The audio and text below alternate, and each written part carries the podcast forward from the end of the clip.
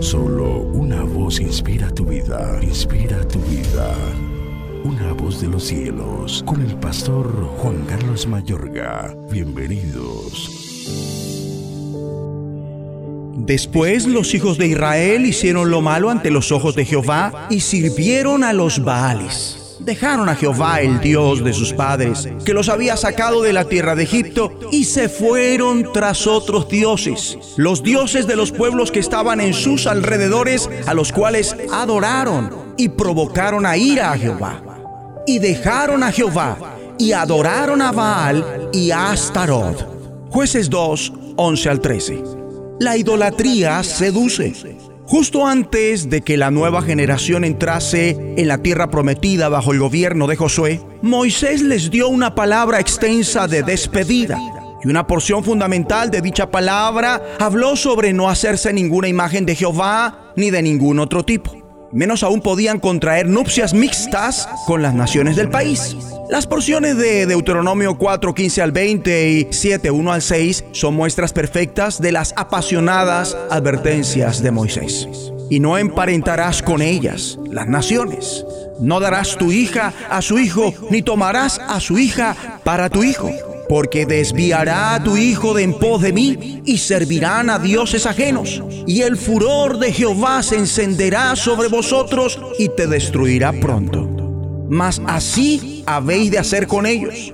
Sus altares destruiréis y quebraréis sus estatuas y destruiréis sus imágenes de acera y quemaréis sus esculturas en el fuego. Deuteronomio 7, 3 al 5. Moisés Ratificó también que cualquier persona que pretendiera seducir la fe de un judío para guiarle a la idolatría o a las mezclas o uniones idolátricas debía ser ejecutada. Y cualquier judío que adorase a algún otro Dios diferente de Jehová o le sirviese igualmente debía ser muerto. Desgraciadamente los judíos no obedecieron a las exhortaciones de Moisés respecto a destruir a la gente del todo, sino que se ubicaron entre ellos. Siguieron adorando a los dioses extranjeros que habían traído de Egipto y fueron igualmente seducidos por los de los cananeos una vez que se hubieron establecido en el país la permanente rebelión de Israel contra Dios y su transigencia con la idolatría y las mezclas y la unión idolátrica no hace sino agravar en el resto de la etapa histórica y en la profética. Samuel tuvo que luchar contra ella durante toda su vida. Una muestra está en el primer libro de Samuel 7, 3 al 4, donde habló Samuel a toda la casa de Israel diciendo, si de todo vuestro corazón os volvéis a Jehová, Quitad los dioses ajenos y Astarot entre vosotros y preparad vuestro corazón a Jehová y solo a él servid y os librará de la mano de los filisteos. Entonces los hijos de Israel quitaron a los Baales y a Astarot y sirvieron solo a Jehová. La tensión entre la idolatría y el espíritu esencial del gobierno de Dios en Israel se manifiesta en la protesta profética temprana de Samuel cuando dice, porque como pecado de adivinación es la rebelión y como ídolos e idolatría la obstinación. En esta declaración, Samuel ubica la desobediencia a Dios y la idolatría en la misma clase. Entonces la idolatría es rebelión ya que constituye una violación de los mandamientos de Dios.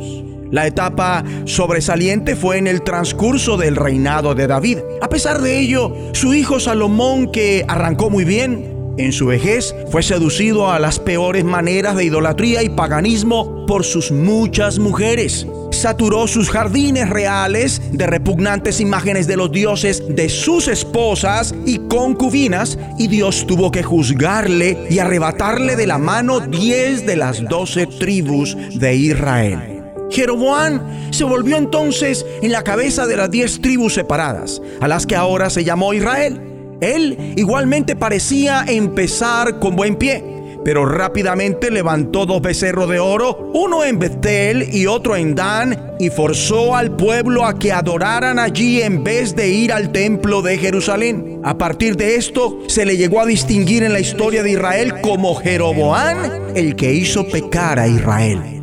Roboán, el hijo de Salomón, no fue mejor que él. igualmente hizo que Judá pecara. La Biblia revela que bajo este rey no solo edificó Judá para sí misma lugares altos, estatuas e imágenes de acera, símbolos de diosas asociadas con la fertilidad y la sexualidad en todo collado alto, sino que hubo también sodomitas, prostitutos, prostitutas religiosos en la tierra e hicieron conforme a todas las abominaciones de las naciones que había echado delante de los hijos de Israel. Hemos de orar. Padre Celestial, Muéstranos los ídolos que tenemos ahora mismo para quitarlos con tu ayuda y así tener un corazón solo para ti, para servirte únicamente sin dejarnos seducir más en el nombre de Jesucristo. Una voz de los cielos, escúchanos, será de bendición para tu vida. bendición para tu vida.